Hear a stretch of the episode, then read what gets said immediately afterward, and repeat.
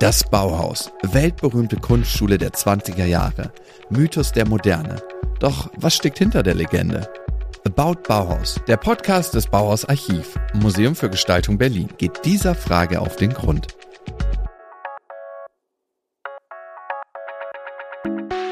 Herzlich willkommen zur neuen Folge von About Bauhaus. Ich bin Adriana Kapsreiter und unsere neue Folge trägt den Titel Keine Kunst von Beruf. In den ersten beiden Folgen haben wir die modernen Raumwelten und das Möbeldesign der 1920er und des Bauhauses in den Blick genommen. Für seine Möbel, sein Design ist das Bauhaus berühmt geworden. Aber eigentlich war es ja keine Designagentur, auch kein Möbelstudio. Das Bauhaus war eine Schule. Eine Schule für künstlerische Gestaltung in allen Dingen, könnte man sagen.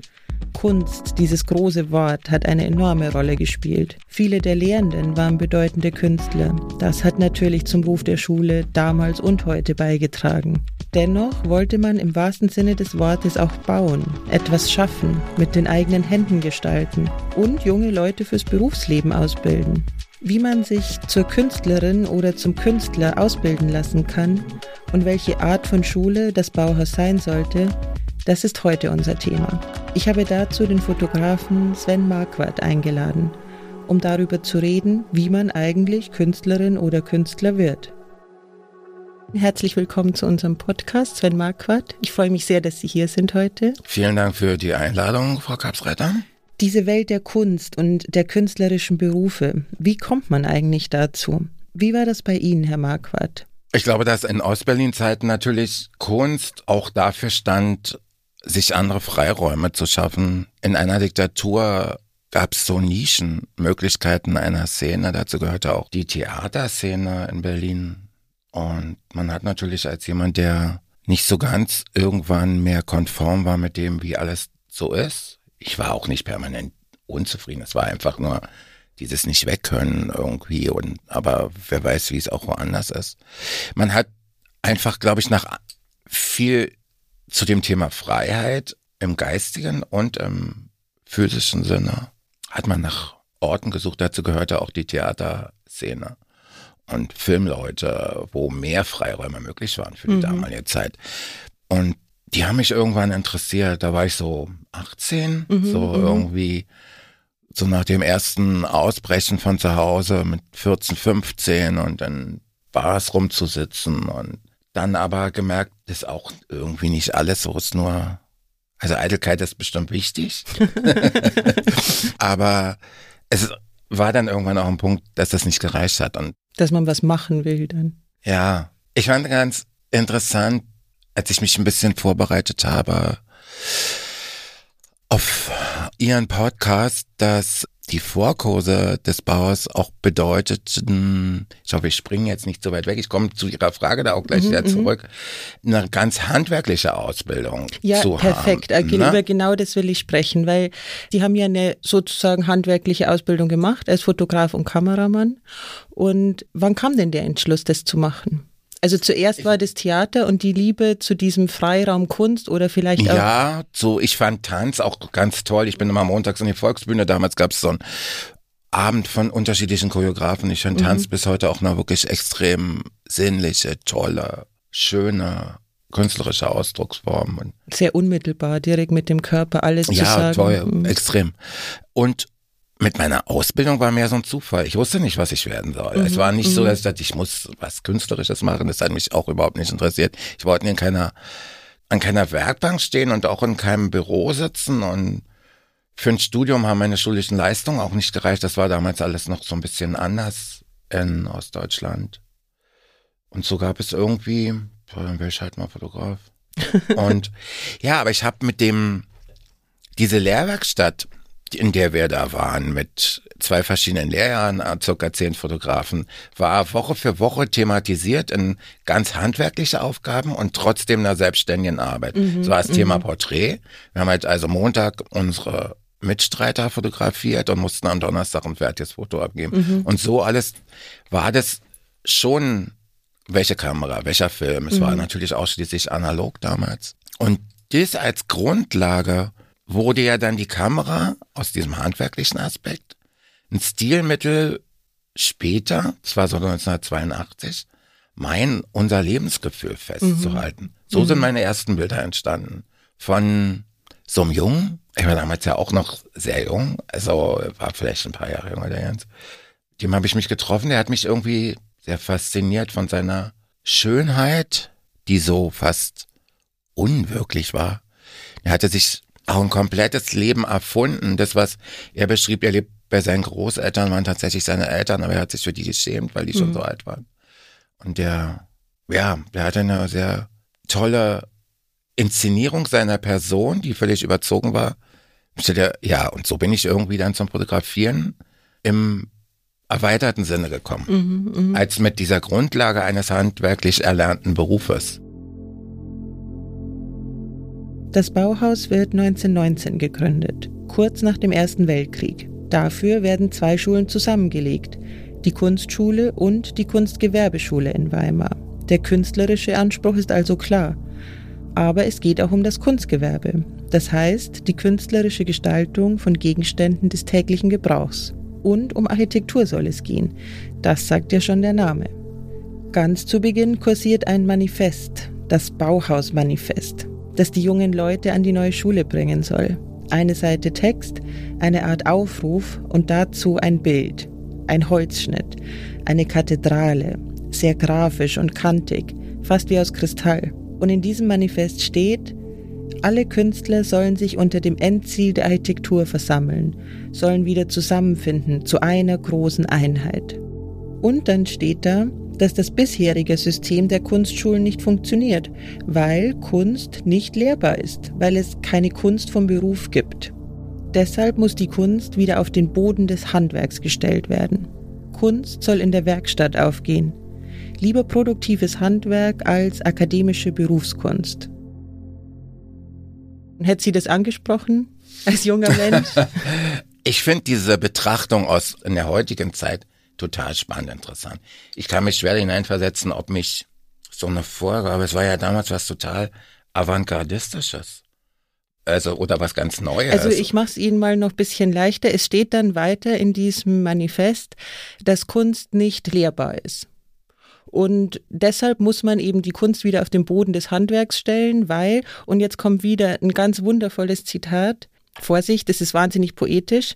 Gnade des Himmels lässt in seltenen Lichtmomenten, die jenseits seines Wollens stehen, unbewusst Kunst aus dem Werk seiner Hand erblühen. Hm.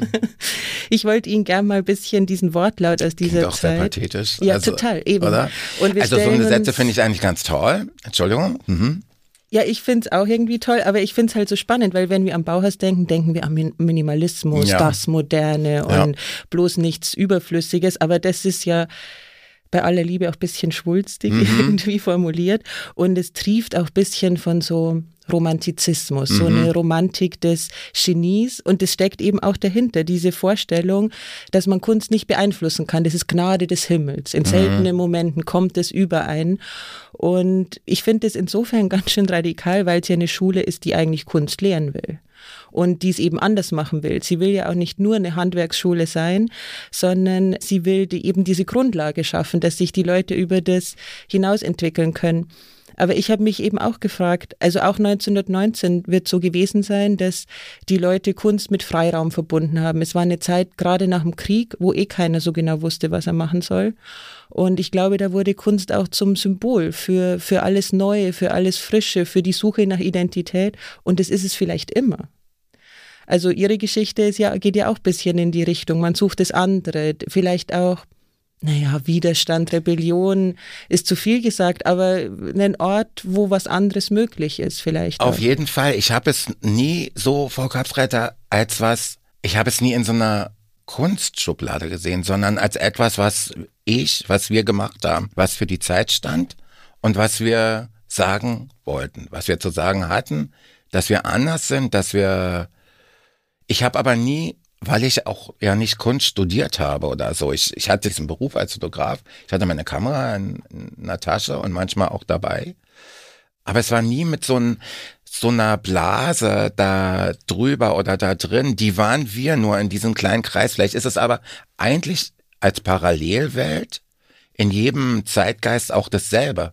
Ne? Mhm. Also ich habe nur nie diese Überschrift gehabt, wir machen jetzt Kunst oder, sondern nee, wir machen jetzt eine, es war Punk, New Wave, wir machen jetzt eine Punk-Mondschau und wir haben einen Live-Auftritt von irgendeiner Band und Marquardt, hast du nicht Lust, ein paar der Outfits zu fotografieren und die laufen dann im Hintergrund und das war schon auch sehr Jugendkulturorientiert. Mhm. Ist da überhaupt das Wort Kunst gefallen? Hat irgendjemand ich gesagt, nicht. ich bin Künstler? Nein, das kam später, weil mhm. wir dann gab es natürlich die Überlegung, hm, geht man jetzt diesen Weg weiter? Und dann gab es in Ostdeutschland, da gab es den sogenannten Künstlerverband. Da musste man drei Jahre als Kandidat arbeiten, leben, mit einem Mentor. Eigentlich auch eine gar nicht so unspannende Sache, die man sich selber erstmal suchen konnte. Das ist so, als wenn Tja, wie langgezogenes Praktikum eigentlich mhm. heutzutage oder so vielleicht, was es damals war.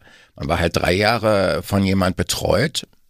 Das war eine für bis heute renommierte ostdeutsche Fotografin Helga Paris, mit deren Sohn ich befreundet war. Und die hat dann die Mentorenschaft übernommen. Da war man auf einmal in so einem mit Kunst überschriebenen Szene. Aber mhm. ich habe mich immer so ein bisschen schwülstige Sachen finde ich toll. Ich finde so eine Zitate auch toll. Und ich laufe auch gerne durch Kathedralen und Orte, wenn die da irgendwie nicht zu touristisch sind. Und sonst suche ich mir die lieber alleine und finde Dinge geheimnisvoll, ohne dass ich fünf Hinweisschilder darauf sehe. ja, ja, so. Mhm. Durch diesen Künstlerverband, da ging es auch viel um sehr pragmatische Sachen, aber es ging auch um eine gemeinsame Idee und die Anerkennung von die Fotografen, die konzeptioneller arbeiten oder anders. Es gab halt diese Bildjournalisten und es war auch eine sehr gespaltene, sich untereinander bekriegende zwei Seiten. Mhm. Wir waren so eine neue junge Generation. Auch das steht in diesem schönen Manifest, dass man keine Berufskünstler mehr haben will. Also Leute, die einfach nur abzeichnen und dann haben die dieses, diesen Tag, dieses Label, der ist jetzt Künstler vom Beruf. Mhm. Deshalb steht da auch, ein Künstler vom Beruf gibt es nicht, weil das ist was, was Großes, Mystisches, was man kaum fassen kann.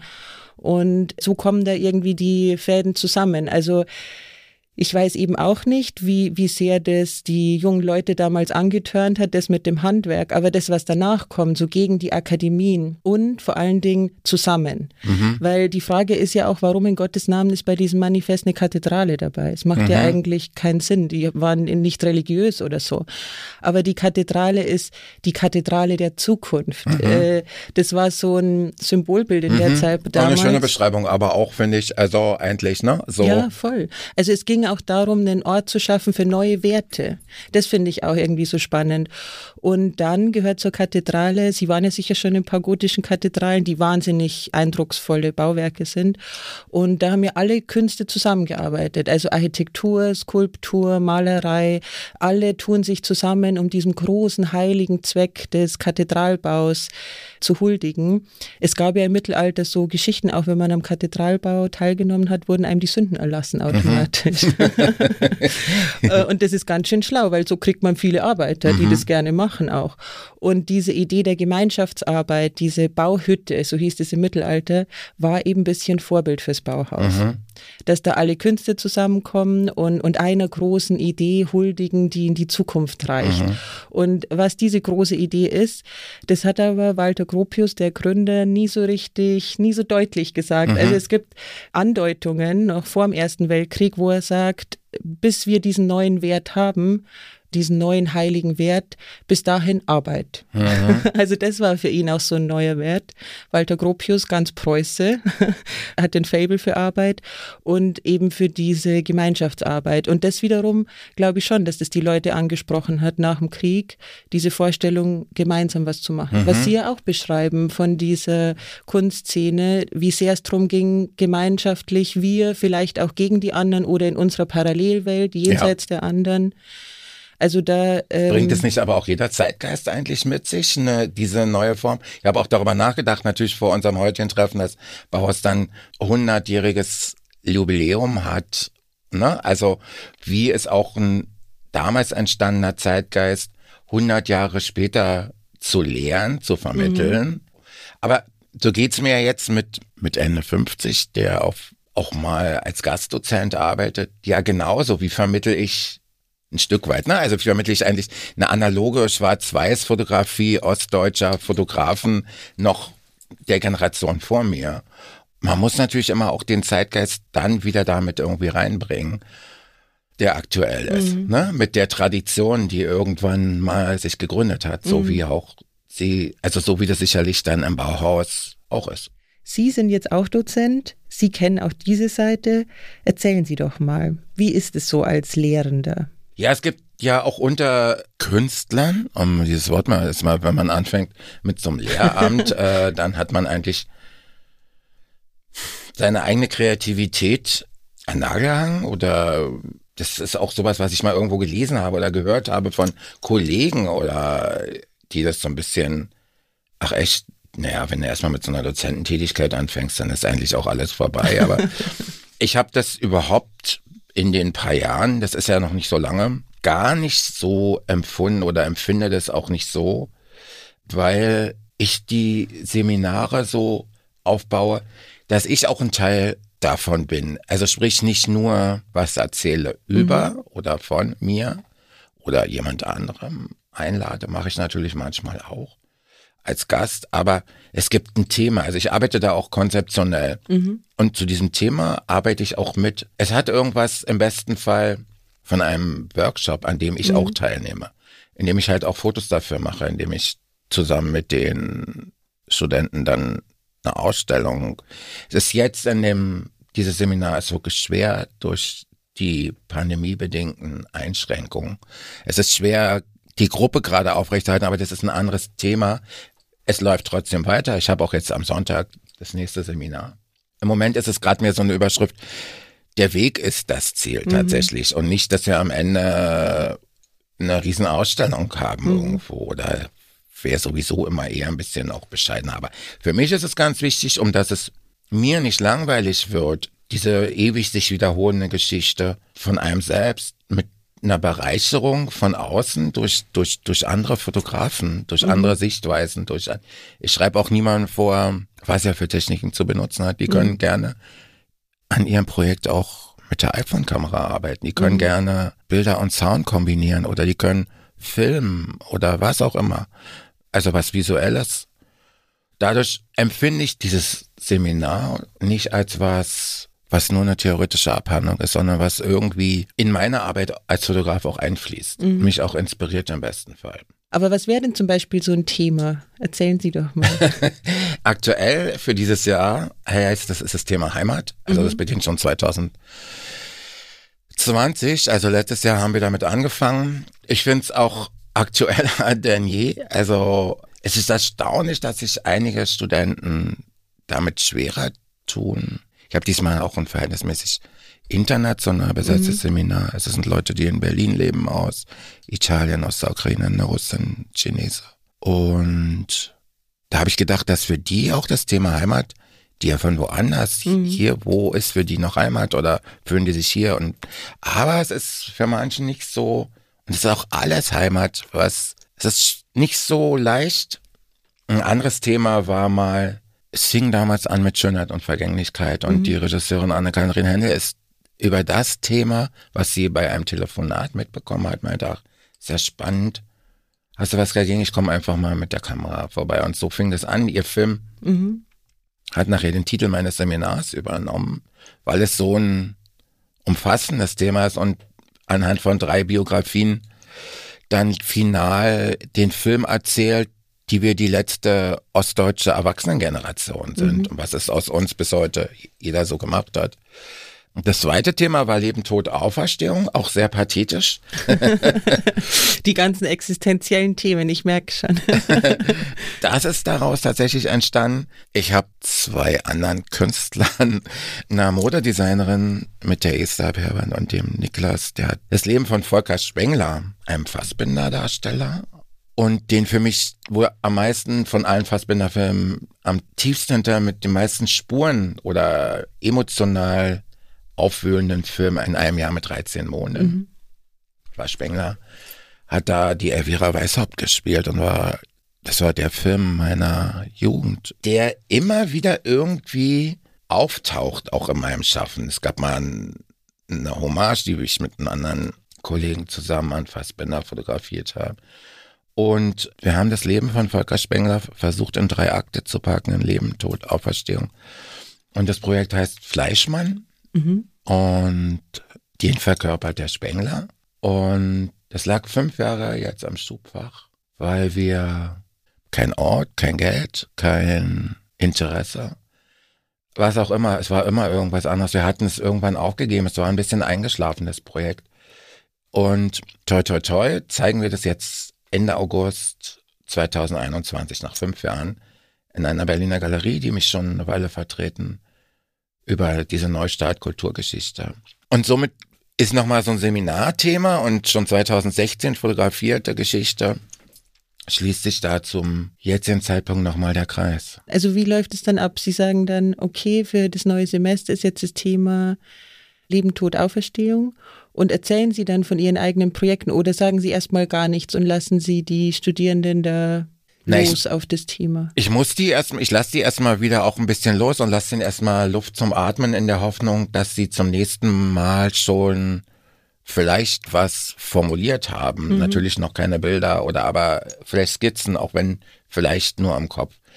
Der Prozess ist irgendwie dieses Jahr schwieriger, habe ich das Gefühl. Ja, das glaube ich, klar. Also das bedingt, weil jeder natürlich diese Zeit der Pandemie anders erlebt und verarbeitet und vielleicht manchmal auch gar nicht so viel Platz ist für Kreativität, weil andere Sorgen größer sind oder ja, es kommt wahrscheinlich auch drauf an, weil jeder hat ja so seine eigenen Quellen für Kreativität. Für den einen Menschen ist es ganz viel draußen sein in der Welt und viele andere Leute treffen. Ein anderer Mensch mag sich lieber zurückziehen und da entstehen dann unterschiedliche Reaktionen auf so eine Pandemie, denke ich auch. Mhm. Und das Gemeinschaftliche, was wir ja jetzt schon mehrfach hatten, das fällt halt komplett flach. Mhm. Also nichts mit gemeinsam in einem Raum und man kann dem anderen direkt in die Augen gucken ja. und äh, das, das Materielle ja auch. Also Fotografie, Kunst überhaupt, das ist ja kein Abstraktum. Das mhm. sind ja Gegenstände auch, die dann da sind, Produkte mhm. und Zwischenschritte und so ein Skizzenpapier vor sich auf dem Tisch liegen sehen, ist halt ein anderes Erlebnis als ja, und dieses Abwarten des Letz der ganzen letzten Zeit und dieses Ausharren und diese zum Teil starke Perspektivlosigkeit mhm, auch ja. hat auch nicht wirklich meine Kreativität gefördert. Mhm. Also so, wenn dann wieder ein Thema da ist oder ein Projekt, auf was man machen kann, geht es wieder los. Mhm. Aber dass ich irgendwie da sitze mit einem Zeichenblock und mich in, auf eine Parkbank setze und denke, ich plane jetzt schon mal das und das, das entspricht meiner Arbeitsweise mhm. auch nicht. Ich ja. kann gut mit einer, mit so einem vom außen rangetragenes Thema, das setzt Kreativität mhm. dann wieder tatsächlich im, im Gang. Und das, das versuche ich halt auch mit meinen Studenten. Funktioniert mal besser, mal schlechter. Mhm. Ich glaube, dass hier auch jetzt bei so einem international zusammengesetzten Seminar, wir reden natürlich nicht nur um How are you, sondern sondern es geht tiefer. Mhm. Und denke, dass man, dass die dann auch, das kann ich denen auch schlecht nehmen, dass sie natürlich eine Hemmung haben, vielleicht nicht gut genug Deutsch zu sprechen, um sich mhm. mehr einzubringen, noch mit dem Sachen. Dadurch ist es mir manchmal verhaltener als die Seminare zuvor. Mhm. Aber das ist eine neue Erfahrung, finde ich auch ganz toll. Es kann nicht eins wie das andere auch immer mhm. sein. Ja, ja, klar, klar.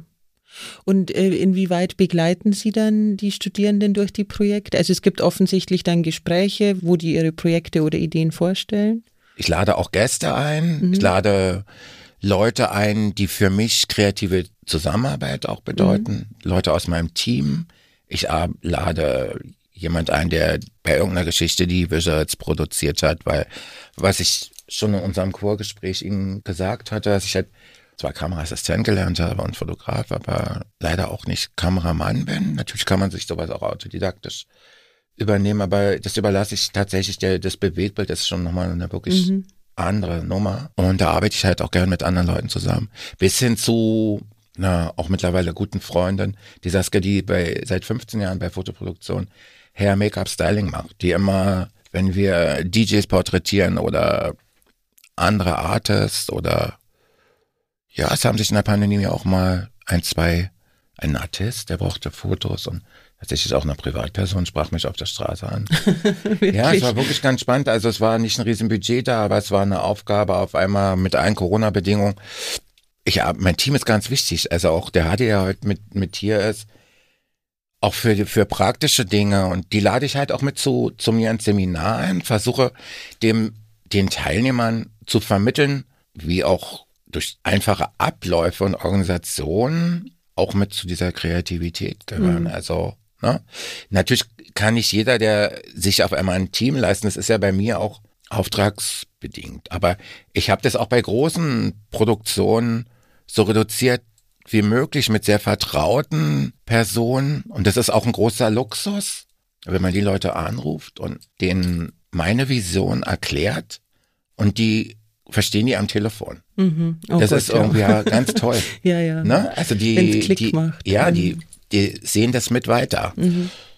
Deswegen versuche ich die auch überall mitzunehmen, weil ich weiß, dass dann das Ergebnis als Team besser ist. Mhm. Und da bekomme ich auch oftmals Auftraggeber oder Projekte oder bei freien Sachen kann man sich das ja sowieso aussuchen. Davon überzeugt, dass ich mit den Leuten arbeiten kann. Das ist meine Bedingung. Also da richten wir uns auch mit dem Budget gerne so, dann wird es anders budgetiert, dass die trotzdem mit dabei sein mhm. können. Das ist sowas ganz, was ich ganz wichtig finde. Mhm. Ja, ich wiederum finde es in diesem Sinne sehr modern, weil ich glaube, dass sich da auch was verändert, auch in der Kunstwelt. Wer macht heute noch irgendwas komplett allein? Meistens mhm. gibt's immer noch Leute hier, den Podcast, den mache ich auch nicht allein, mhm. da habe ich auch dieses Team im Rücken. Und wenn man sich eben so größere Projekte ansieht, ich glaube, dass das auch oft falsch verstanden wird, was wir so irgendwie hier auf der Biennale sehen oder auf der Art Basel.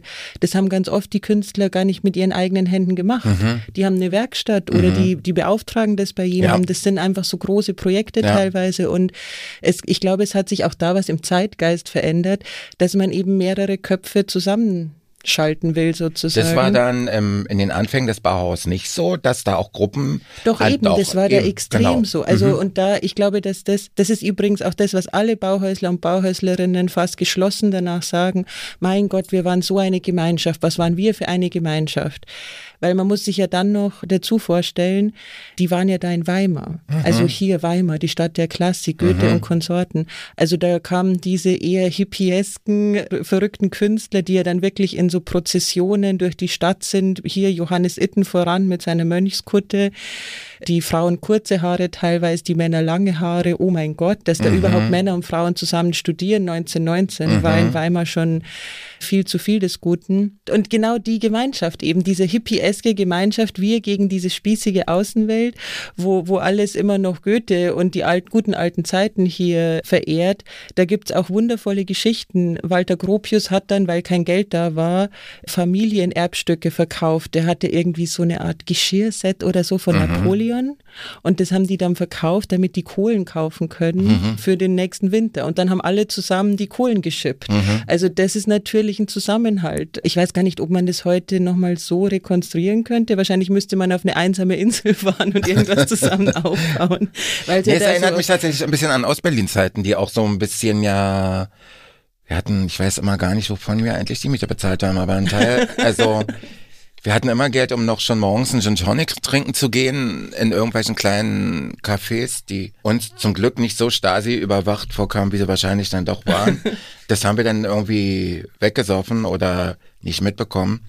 Aber diese Form von Gemeinschaft, ja, was ganz Wichtiges. Also ja, und eben die Frage ist dann, so eine Gemeinschaft, die ohne Geld irgendwas auf die Beine zu oder mhm. mit ganz wenig Geld.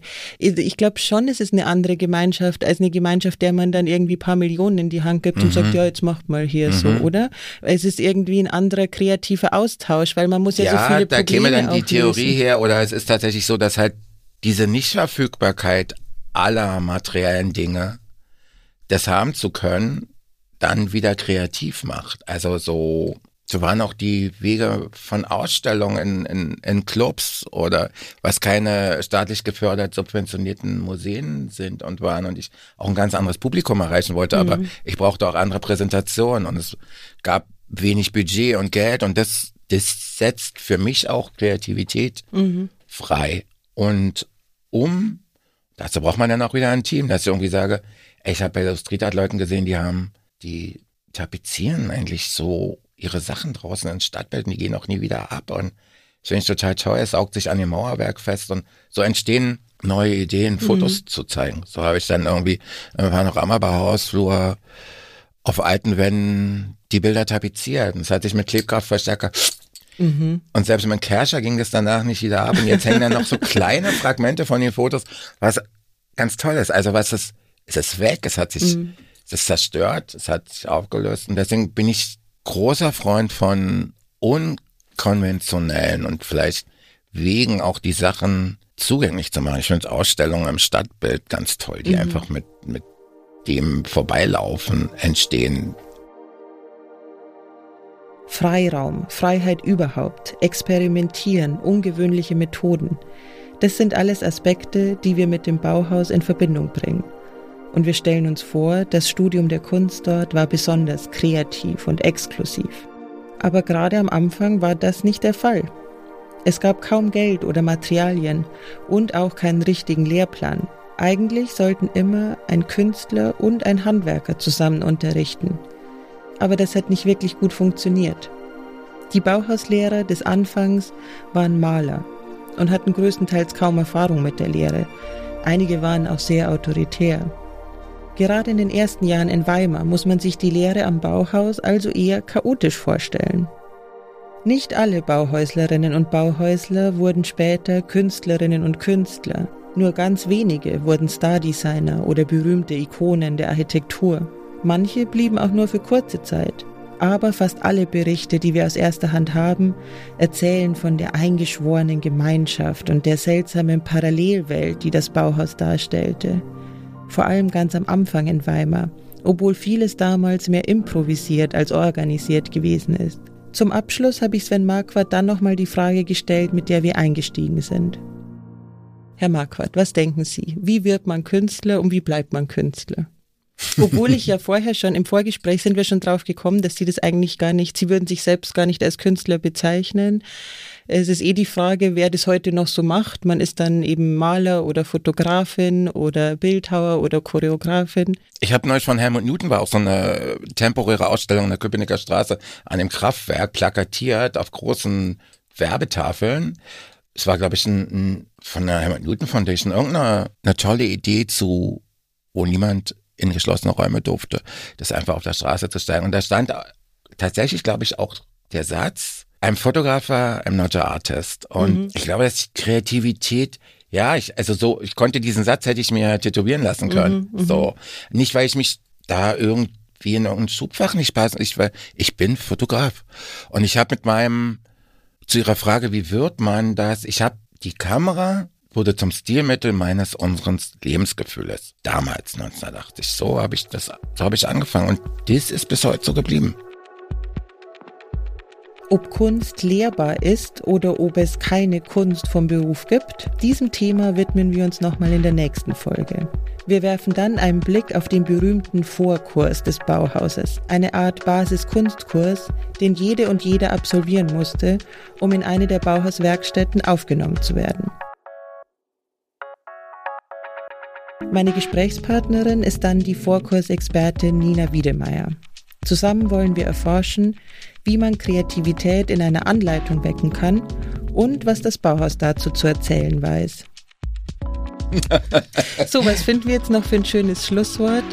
Auf die Kunst und die Künstler und Künstlerinnen. Das frei sein muss. ja, unbedingt, unbedingt.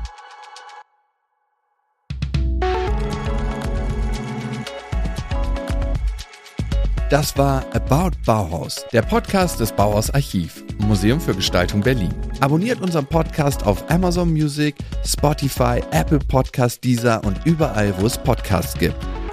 About Bauhaus, eine Produktion des Bauhaus Archiv, Museum für Gestaltung Berlin und der Auf die Ohren GmbH.